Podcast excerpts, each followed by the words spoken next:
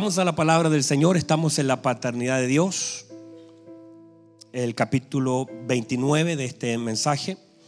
Y por favor vaya conmigo a Lucas 12, 22. Mire lo que dice nuestro Señor Jesucristo. Dijo luego a sus discípulos, por tanto os digo, no os afanéis por vuestra vida, que comeréis, ni por el cuerpo, ¿qué vestiréis? La vida es más, diga conmigo, es más. La vida es más que la comida y el cuerpo que el vestido. Considerad los cuervos, que ni siembran ni ciegan, que ni tienen despensa ni graneros. Y Dios los alimenta. ¿Quién los alimenta? Usted dice, ah, pero si yo fui el que le di el otro día pancito a las palomas. No fue Dios, fui yo. No, en realidad fue Dios. A través de usted. Porque fue Dios. Entonces dice, y Dios los alimenta. No valéis vosotros. Mire esa palabra y póngala en su mente porque la vamos a tratar hoy, si Dios así nos da el tiempo. No valéis vosotros mucho más que las aves. ¿Y quién de vosotros podrá con afanarse añadir a su estatura un codo? Pues si no podéis ni aún lo que es menos, ¿por qué os afanáis por lo demás? Considerad otra vez, número dos. Número uno, considerad las aves. Y número dos, considerad los lirios. ¿Cómo crecen? No trabajan ni hilan mas yo os digo que ni aun Salomón con toda su gloria se vistió como uno de ellos. Y si así viste Dios, ¿quién viste? Dios es el que viste. Dice, y si así viste Dios la hierba que hoy está en el campo y mañana es echada al horno, ¿cuánto más a vosotros, hombres de poca fe? Vosotros pues, no os preocupéis por lo que habéis de comer, ni por lo que habéis de beber, ni estéis en ansiosa inquietud, porque todas, ¿cuántas? Porque todas estas cosas buscan los gentiles del mundo. ¿Quién la busca? Pero vuestro Padre, qué hermoso es esto, qué hermoso, reciba esta palabra. Pero vuestro Padre sabe que tenéis necesidad de estas cosas. Buscad el reino de Dios y todas estas cosas os serán. Y alguien diga, y alguien diga amén fuerte. Estas cosas os serán añadidas. Tome asiento, por favor. Qué hermosa. Ah, con, una lectura de este calibre, uno debería cerrar la Biblia e irse a la casa, ¿ya cierto? Alguien dijo amén, cuidado. Nos falta predicar. Míreme, por favor. Hemos estado hablando acerca de la importancia y la trascendencia de la paternidad. Y cómo nosotros, por una necesidad, que el Señor puso en nuestra, en nuestra vida y porque nuestra vida lo necesita, buscamos incansablemente la paternidad. Tenemos una necesidad en nuestro corazón. Tenemos la necesidad de la instrucción, de la guía, del cubrir, la necesidad de, del amor, cosas que están en lo profundo del corazón del hombre. A veces el hombre no se da cuenta y no puede identificarlo, pero allí está.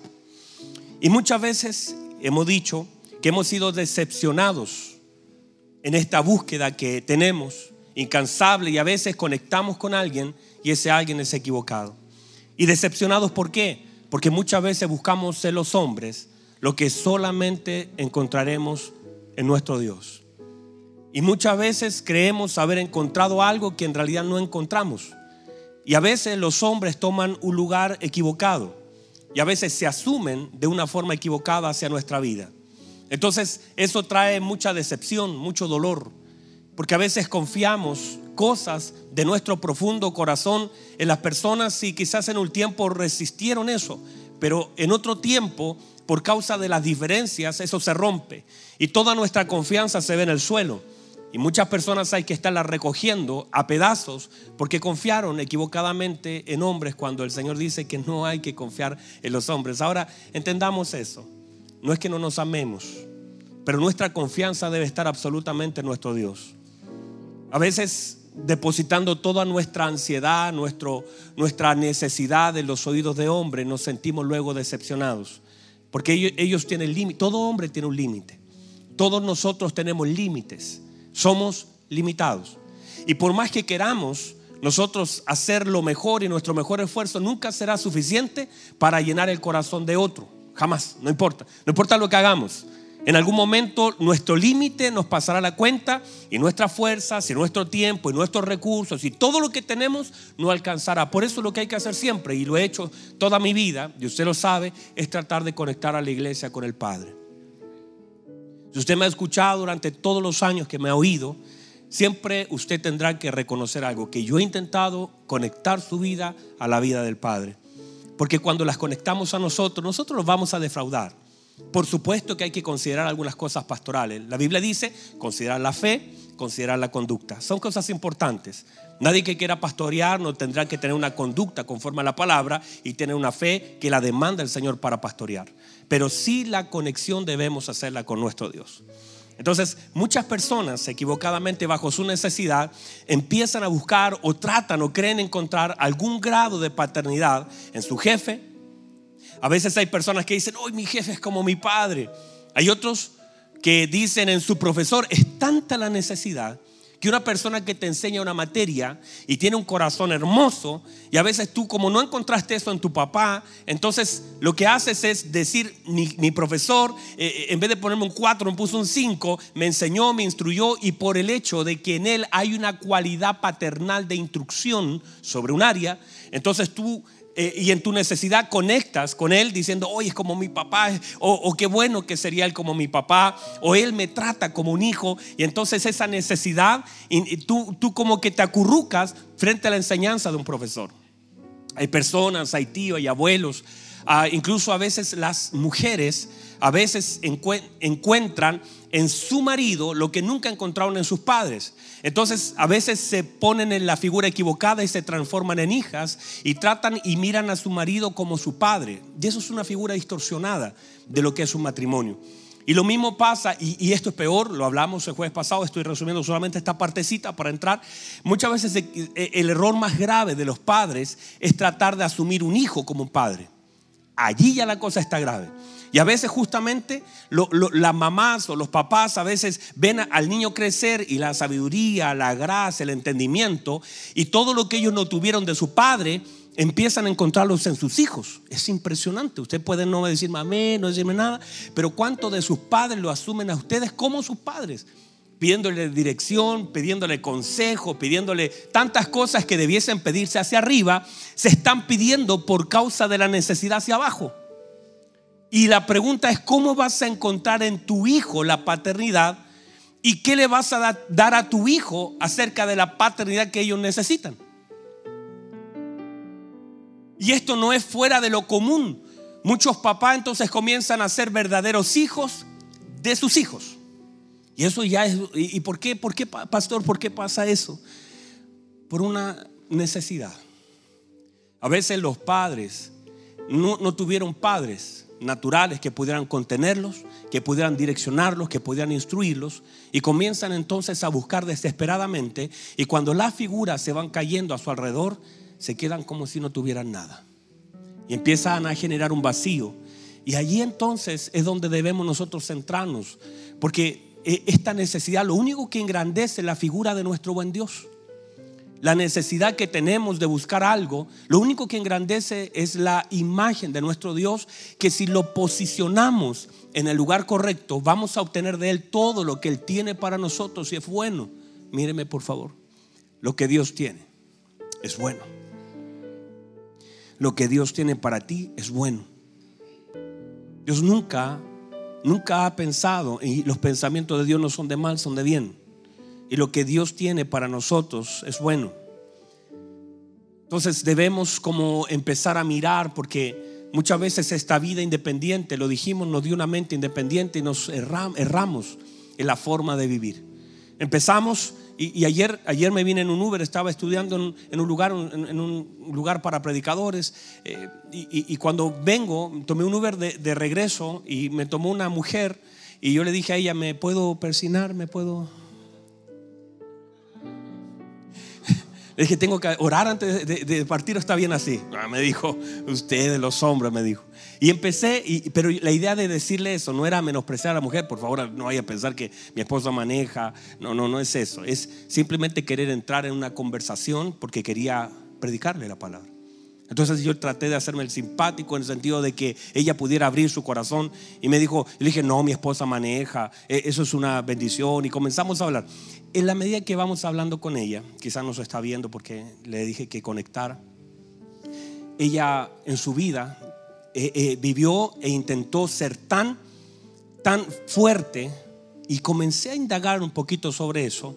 A la larga ella me dijo, usted es psicólogo la mitad de mí le dije psicóloga. Y comencé y ella me decía, yo salí a mis 14 años de mi casa, me vine a Santiago, yo quería ser alguien, ahora no quiero volver, la cosa ha estado difícil, pero no quiero volver. Y le dije, ¿por qué no quiere volver? No, porque le dije, porque no quieren ver que has fracasado. Porque fuiste criada por tus abuelos y no quieren mostrar tu fracaso. Quiere llegar allá mostrando que te fue bien, que triunfaste. Cuando lo único que conseguiste estos 10 años que has estado acá es dolor, la pregunta es, ¿qué pasa cuando te detienes de manejar? ¿Quién te contiene a ti? ¿Quién está contigo? Y se pone a llorar mientras manejaba. Yo dije, aquí se puso más peligrosa la cosa. Ahora sí voy a orar. Pero, pero ella trataba de echar hacia adelante, porque eso es lo que hemos hecho, míreme. Eso es lo que hemos hecho. Hemos tratado de empujar todo y hemos tratado de salir adelante con todo lo que con todo lo en contra usted está aquí sentado. Y con todo lo que le costó vivir, usted está aquí vivo. Y con todas las dificultades y barreras y desamor, descuido, muchos de ustedes fueron completamente descuidados, pero completamente descuidados el área emocional, el área económica, el área familiar, el área de ustedes fueron muchos de nosotros quizás descuidados en diferentes áreas y le echamos adelante y tratamos de salir adelante y, buscamos alternativa de cómo salir, estamos aquí, pero eso no quiere decir que estemos bien. Y por eso Dios en su gran amor, conociendo nuestra necesidad, intenta manifestar la paternidad que es justamente lo que nosotros necesitamos, entender lo que es la paternidad de Dios sobre nuestra vida para que podamos descansar. Porque necesitamos descansar. Necesitamos reposar sobre el hombro de alguien que nos pueda sostener. En las manos de alguien que no nos deje caer. Necesitamos abrazar a aquel que no nos suelte. Y aquel que no se tenga que ir a trabajar por meses y dejarnos. Necesitamos una figura que podamos mirar y que esa figura no se nos caiga con el tiempo cuando comencemos a crecer. Necesitamos volver a admirar una figura que en algún caso cuando fuimos creciendo admiramos, pero se nos cayó cuando nos dimos cuenta de la realidad, de cómo era, de la violencia, de, cómo era, cómo nos dejaron. Entonces necesitamos volver y eso Dios abriéndonos las puertas diciendo, quiero que me miren a mí. Y es como Dios abriéndonos un portal diciendo, yo, yo quiero ser lo que otros no pudieron ser, lo que a nadie alcanzó a ser lo que no pudiste tener, lo que, lo que te faltó, aquellas cosas que sé que necesitas para cumplir lo que tienes que cumplir. No podemos, el mismo Señor manifestó la vez que el Señor manifestó. Él, su obra, comenzó su obra, fue cuando, no solamente cuando se le dijo que él era hijo, he aquí mi hijo amado, el que tengo complacencia, es porque allí se activó la paternidad y Jesús supo que no podía comenzar su ministerio sin que la imagen del Padre comience a ser revelada. Jesús no pudo comenzar su ministerio no, no solo cuando se bautizó, sino cuando salió una voz que afirmó, este es mi Hijo amado. Entonces ahora, con la revelación del Padre, ahora cuando Él se supo que estaba allí, que la cosa había comenzado, fue cuando el Padre fue revelado a su corazón para comenzar a cumplir el propósito.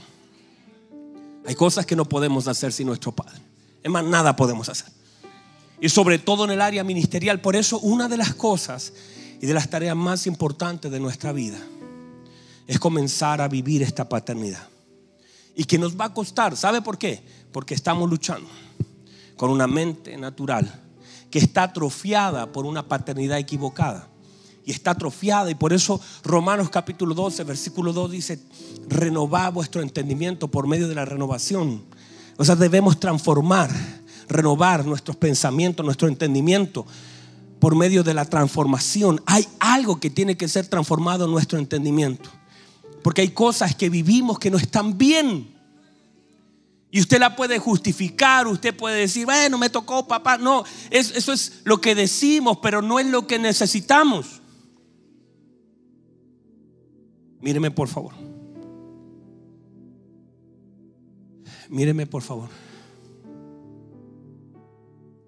El Señor hace una demanda. La demanda no es sencilla, pero es posible. El Señor dice, vas a honrar a tu padre y vas a honrar a tu madre. Y voy a poner una demanda sobre ti en lo natural, para que tengas conciencia que si pasas y desbloqueas este nivel del honrar a aquellos que estuvieron contigo, te será muy sencillo honrar al Señor cuando eres capaz de honrar a tus padres. Mira lo que dice Malaquías capítulo 1, versículo 5. Mira lo que dice. Míreme por favor. Déjeme moverme. Voy a decirle al Espíritu Santo que me recuerde lo que Él puso en mi corazón. Pero déjeme fluir en esto. Dice, yo soy Padre. Yo soy Señor. Si yo soy Padre, si yo soy Señor, ¿dónde está mi honra? ¿Dónde está mi temor? Ahí está el, 1.5. El, el 6 entonces, te hacia, hacia abajo un poquito. Bueno, dice eso. El hijo honra al padre. El siervo honra a su Señor. Si yo entonces yo soy padre, mira lo que dice el Señor. Si yo soy padre, ¿dónde está mi honra? Demando honra. Si usted me dice que yo soy padre, la pregunta es, ¿dónde está mi honra? Entonces, para poder llegar a honrar a nuestro Padre Celestial, el filtro tendrá que ser nuestro Padre Natural. Ahora usted me va a decir, pastor, pasa lo siguiente. Es que si usted supiera cómo es mi papá, mi mamá, usted supiera, y por eso es un mandamiento. Porque el mandamiento exige obediencia. Ahora, míreme por favor. estoy, yo sé que estoy luchando con estas cosas aquí. Pero mire por favor. La demanda del Señor. Honra a tu padre y a tu madre. Usted dice, pastor, tengo un tremendo problema. Mis padres se portaron mal, me abandonaron, me golpearon, fueron mal ejemplo. Y claro, porque mientras usted trate de obedecer la palabra con una mente natural y sin la obra del Espíritu Santo en la vida de nosotros, cualquier demanda de Dios sobre nuestra vida será mucho. Cualquier cosa que el Señor nos mande hacer será difícil. Y cualquier demanda sobre nosotros la consideraremos injusta.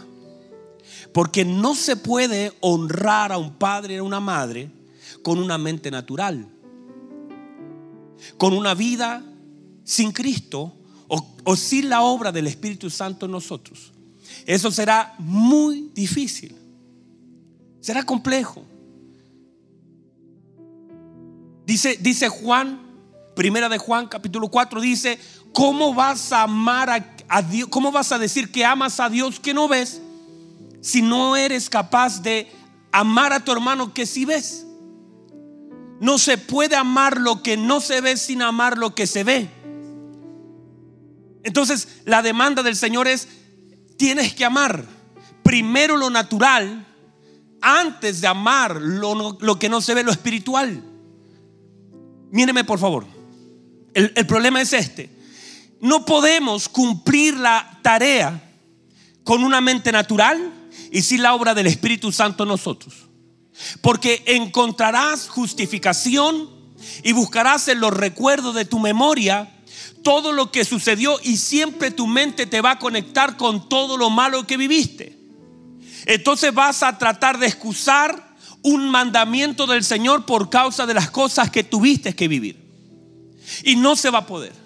Pero cuando la obra del Espíritu Santo llega a ti, cuando el Espíritu Santo te imparte la naturaleza de Cristo, cuando tú estás en Cristo, entonces la obra del Cristo en tu vida te permite cumplir la palabra de Dios y ahora en Cristo tú puedes todo lo puedes soportar, todo lo puedes hacer. Y ahora lo que antes no podías amar, lo puedes amar. Y ahora en Cristo muchas cosas son hechas nuevas. En Cristo, eso lo usamos solamente para alcanzar una persona que no conoce a Cristo. Pero la Biblia dice, los que están en Cristo. Y si alguno está en Cristo, es ahora por causa de estar en Cristo una nueva criatura. Las cosas viejas, aquellas cosas que te dañaron, que te golpearon, que te pisotearon, todo lo que estaba viejo en tu vida, viejo quiere decir sin Cristo, lejos, apartado del Señor, estaba sin Cristo, ahora es hecho nuevo. Las cosas viejas pasaron. Ahora todas son hechas nuevas en Cristo. Ahora tú puedes amar por causa de Cristo en tu vida lo que antes te causaba dolor, lo que antes te causaba rechazo, lo que antes lo único que, querías era vengarte y mostrarle a tus padres lo que tú podías lograr, dónde tú podías llegar, que ellos no te ayudaron, que hicieron preferencia con otro hermano, que a ti te abandonaron, que a ti no te consideraron, que tú tuviste cero oportunidad en la vida y ahora luchaste, estudiaste, llegaste llegaste a una posición y te das cuenta que estás completamente vacío, que eso nunca llenó tu corazón, porque estás tratando con una mente natural de manifestar algo consciente o inconsciente. Pero ahora, cuando nosotros estamos en Cristo, somos nueva criatura. Y ahora puedes amar aún hacia el que te dañó. Aquel que metió la lanza en tu costado lo puedes perdonar. Aquel que clavó tus manos le puedes perdonar. ¿Por qué? Por la nueva naturaleza de Cristo sobre tu vida. Y esto es algo que no podemos hacer de una forma natural, porque lo natural te va a conectar con lo malo, pero lo espiritual hará que tú puedas por el Espíritu de Cristo amar aquello que te ha dañado. ¿Y sabe lo que vas a sentir? Compasión. Vas a sentir amor. Y usted va a decir, yo no sé cómo puedo amar. Si este tipo me hizo daño, si se fue con otra, si pisoteó a mi mamá, si me abandonó, si tuvo 20 hijos por fuera, si nunca se preocupó por mí, si ni siquiera la mensualidad me daba, nunca se sentó conmigo a conversar, nunca, se nunca me abrazó, nunca me contuvo.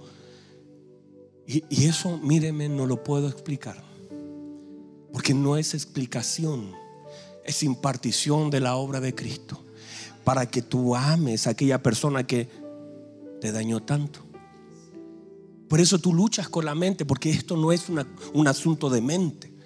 Porque lo natural, lo que tú deberías sentir es odio, rechazo, rencor, resentimiento. Deberías sentir en tu corazón que a Él le importe, lo, le pase lo que le pase y a ti no te podría afectar. Pero una vida transformada en Cristo hace que aquel hombre que te dejó, tú ejerzas misericordia y compasión sobre Él por causa de la misericordia y compasión que te alcanzó a ti. Ahora puedes naturalmente dar por gracia lo que por gracia recibiste. No es una obligación, hermano, ama a tu prójimo, ve. No, no, no. Eso, eso lo vamos a hacer hasta que tu mente sea renovada. Una vez tu mente en Cristo se imparte la naturaleza de Cristo, ya puedes amar, puedes perdonar, puedes orar, Señor, mi Padre. Ese hombre que no te conoció, ese hombre que me dejó, te pido que tenga misericordia por él. Te pido que lo alcances. Te pido, Señor, que ayudes a esa mujer que se fue con otra persona y comienzas a operar en la misericordia y la gracia, que es justamente lo que hemos recibido. Gracia del cielo. ¿Puedes recibir eso? Ahora, eso es lo que se demanda. Y, el Señor dice, y si lo haces, yo alargaré tus días. Eso no es solamente se va, se va a sumar un día, es que los días serán acortados, pero el Señor te alarga el día. Hay cosas que puedes hacer mucho más provechosas en tus días. El Señor dice, ¿por qué? Míreme por favor. ¿Por qué? Porque cuando el Señor nos manda a honrar, la honra es aprovechar el recurso del depósito de Dios en la vida de otro. Es que la honra te accede al depósito que Dios puso en la vida de otro. La honra es el elemento que conecta tu vida al depósito de Dios en la vida de otro. Nuestros padres tienen un depósito. Tu vida es bendecida por la vida de tu padre. Tus días son bendecidos por la vida de tus padres. Por causa del depósito de Dios en la vida de ellos. Y a través de la honra tú accedes a ese depósito. Ahora hazte esta pregunta. Si tú honras a tus padres naturales y puedes tomar del depósito de Dios en ellos por causa de la honra, ¿cuánto puedes recibir de tu Padre Celestial si lo honras? ¿Cuánto podemos recibir de nuestro Padre si operamos en honra hacia Él, si lo posicionamos? Él está en su trono. Lo que usted haga, Él está en su trono. Si usted canta, Él está en su trono. Si usted no canta, Él sigue en su trono. Si usted lo adora, Él está sentado en su trono. Y si usted lo rechaza, Él continúa en su trono. Él no es afectado por lo que nosotros hacemos. Pero si nosotros somos directamente afectados por lo que hacemos, en la honra que a Él le damos. Él seguirá en su trono estable, permanente. Nada se moverá en Él. Pero a veces lo posicionamos en el lugar incorrecto. Lo sacamos del mesón de las prioridades de nuestro corazón y lo depositamos en el pesebre de nuestra vida. Lo sacamos no hay lugar para Él. No lo honramos. Honramos más el trabajo. Honramos más la jefatura. Honramos más a la gente. Honramos todo. Y a Él lo sacamos. Y el Señor nos, nos está volviendo a la paternidad para posicionarlo a Él en el lugar que Él tiene que estar. Esta palabra que acabamos de leer es un vuelco a saber que lo que recibimos no lo recibimos de la empresa, lo recibimos de nuestro buen Padre. Y que hay cosas que se nos fueron negadas. Eh, eh, de una forma, míreme por favor, de una forma general. Un padre debiese darle provisión al hijo. Un padre debiese alimentar a su hijo. Dice la palabra, el padre puede alimentar a su hijo. Yo le doy la vida, el padre alimento. ¿Qué es más? ¿La vida o el alimento? La vida. Luego te doy el cuerpo, tu padre debe proveerte el vestido. Un padre en forma natural y general le va a proveer de ropa a sus hijos. No le puede dar cuerpo, pero le puede dar ropa. Pero el Señor intenta decirnos, yo te doy la vida, yo te doy el cuerpo. Y también si alguien no te provee, yo te proveo. Si alguien no te da, yo te doy. Porque yo conozco perfectamente la vida y lo que necesita esa vida y conozco tu cuerpo y lo que necesita ese cuerpo. Y no importa lo que la gente no quiera darte, recuerda que Dios usa el recurso de personas, usa el recurso de empresas, usa el recurso el tema es que debes entender que yo soy tu padre. Y al ser tu padre conozco tus necesidades porque ahí está la paternidad de Dios manifiesta en diferentes niveles. En el conocimiento de las necesidades. Y puede ser que nunca tus padres conocieron tus necesidades. En una forma natural es muy complejo. Hay ciertas necesidades que identificamos de acuerdo a la edad de acuerdo al momento, de acuerdo a lo evidente. Y uno va identificando necesidades en el hijo. Necesita eh, un vestido, necesita un zapato, necesita un alimento en cierta temporada. Las cosas las entendemos de una forma y una mente natural. Pero nuestro Padre conoce lo profundo de nuestras necesidades. Un Padre natural está tan limitado. Míreme, un pastor está tan limitado. Un jefe está tan limitado todo, todo a nuestro alrededor tiene un límite. Pero tu Padre Celestial, y ahí es cuando tú empiezas a confiar. Y, tiene, y el Señor dice, no, no se preocupen, no se afanen, no se desesperen. Míreme por favor. Y súbame el volumen, mi hijo, de ahí atrás para no gritar mucho. Ayúdame, Mati. O quien esté. Míreme por favor. Nosotros vamos a sufrir toda la vida esperando muchas veces que los hombres respondan a nuestras necesidades. Hasta que podamos entender quién conoce mi necesidad. Yo puedo exponer mi necesidad en los oídos de un papá. Y él podría decir, ah, pero mire, mire, mire lo que sucede. Usted podría exponer su necesidad en la vida de su esposo. ¿Está mal eso? No, para nada. En la conversación lo podemos hacer eh, eh, con los hijos. Pero si usted está descansando y entiende paternidad, su necesidad conocida por Dios será respondida por Él. Otra vez, míreme por favor, sube un poquito más, ayúdame, ayúdame, sube un poquito más el retorno acá o algo la necesidad que exponemos delante de Dios será respondida por nuestro Padre a través de las personas. El Señor conoce lo que yo necesito, pero guardará silencio hasta que yo se lo exponga. Usted dice, ay, pero si Dios sabe lo que yo necesito, sí, pero no va a responder, a menos que se lo expongamos, como un hijo a un padre. Mire lo que dice Santiago, el que tiene falta de sabiduría. Ahora la pregunta sería, ¿acaso Dios no sabe lo que yo necesito? ¿Que me falta sabiduría? Y dice, no, si yo sé. Lo que quiero es que tú comiences a orar para que yo te la pueda dar.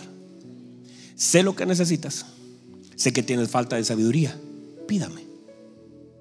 Pídame. Porque todo, Jesús lo estableció así, ¿Cuánto? Porque todo lo que pidiereis orando al Padre, creed que lo recibiréis y os vendrá. Entonces, ¿por qué? Porque Dios espera que a través de la oración todos nosotros seamos calibrados. Porque la oración viene a transformar nuestra vida, porque la medida, míreme por favor, que es oración es permanecer con el Padre. Oración no es pedir, oración es permanecer. Usted podría no pedir nada en una oración, solamente llorar, porque oración no es pedir solamente, oración es permanecer, oración es intimidad, oración es proximidad, oración es puerta abierta, oración es conexión. Y esa conexión que tenemos con nuestro Padre, cuando estamos en oración, muchas cosas comienzan a ser calibradas. A veces lloramos, a veces estamos completamente desenfocados incluso de lo que queremos, pero la oración viene a calibrar nuestras peticiones. La obra del Espíritu Santo se viene a manifestar en nuestro corazón. Y en la medida, mientras más permanecemos en la presencia de Dios, más exactos somos en lo que hemos de pedir. La Biblia dice que Jesús estaba angustiado hasta la muerte y comenzó a pedir y cuando pidió empezó a pedir algo que nos tenía hermano colgando de un hilo. Él dijo, Señor, aparte de mí esta copa. Y eso significaba para usted y para mí, hermano, lo, la tragedia más grande del universo.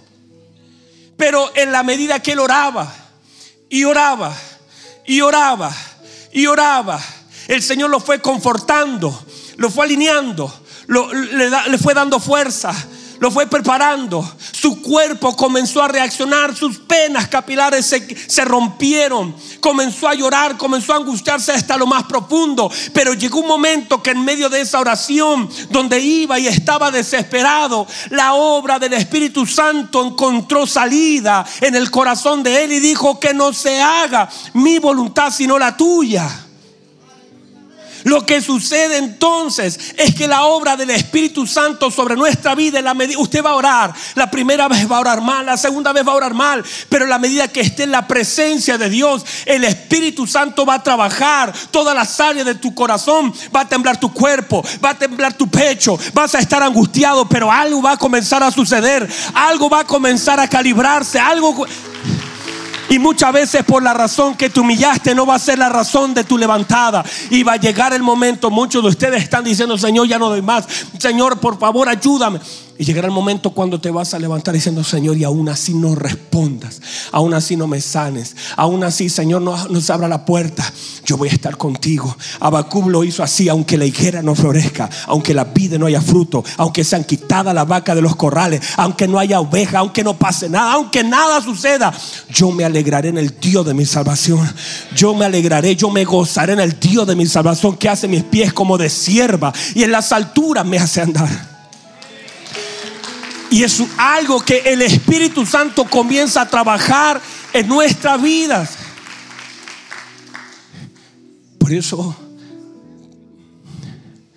les tengo una tan buena noticia. El Padre conoce nuestra necesidad. Dios sabe.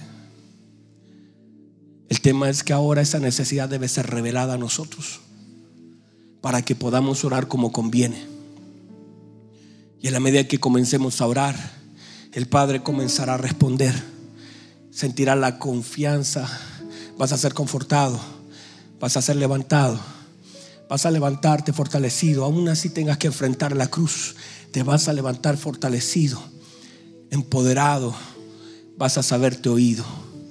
Vas a saberte escuchado. Vas a saber que el Señor está contigo, no importa lo que tengas que enfrentar lo vas a enfrentar no solo, jamás estarás solo. Vas a levantarte, vas a caminar, vas a saber, muchas veces la gente no tiene idea de nuestras necesidades. Y aunque la conozca, muchas veces no pueden hacer nada. Eh, pregúntele a Ana, el cana sabía lo que necesitaba y él no lo podía dar. Pero cuando fue a donde su padre, le dijo, Señor, yo quiero un hijo. Él sí se lo podía dar. Por favor, entienda, su padre conoce su necesidad Usted tiene que saber cuál es. Hágalo a través de la oración. No se afane, no se angustie. Ah, por favor, reciba eso. Incline su rostro, por favor, un minuto. Reciba eso, por favor. Reciba esto, por favor. Su padre conoce su necesidad. Él conoce su necesidad en su matrimonio. Él conoce su necesidad económica. Él conoce su necesidad emocional. Él conoce su necesidad física. El Señor dice, no quiero que te angusties. Porque tu angustia manifiesta el poco conocimiento que tienes de quién es tu Padre. No quiero que te angusties. No quiero que te desesperes. No quiero que te afanes buscando la respuesta a tus necesidades. El Señor dice, me tienes que buscar a mí. Busca el reino. Busca su justicia. Por lo primero. Y todas esas necesidades que tú consideras que no sabes cómo resolver. Y que no hay hombre en la tierra que las pueda responder. No busques en tus padres lo que yo te puedo dar.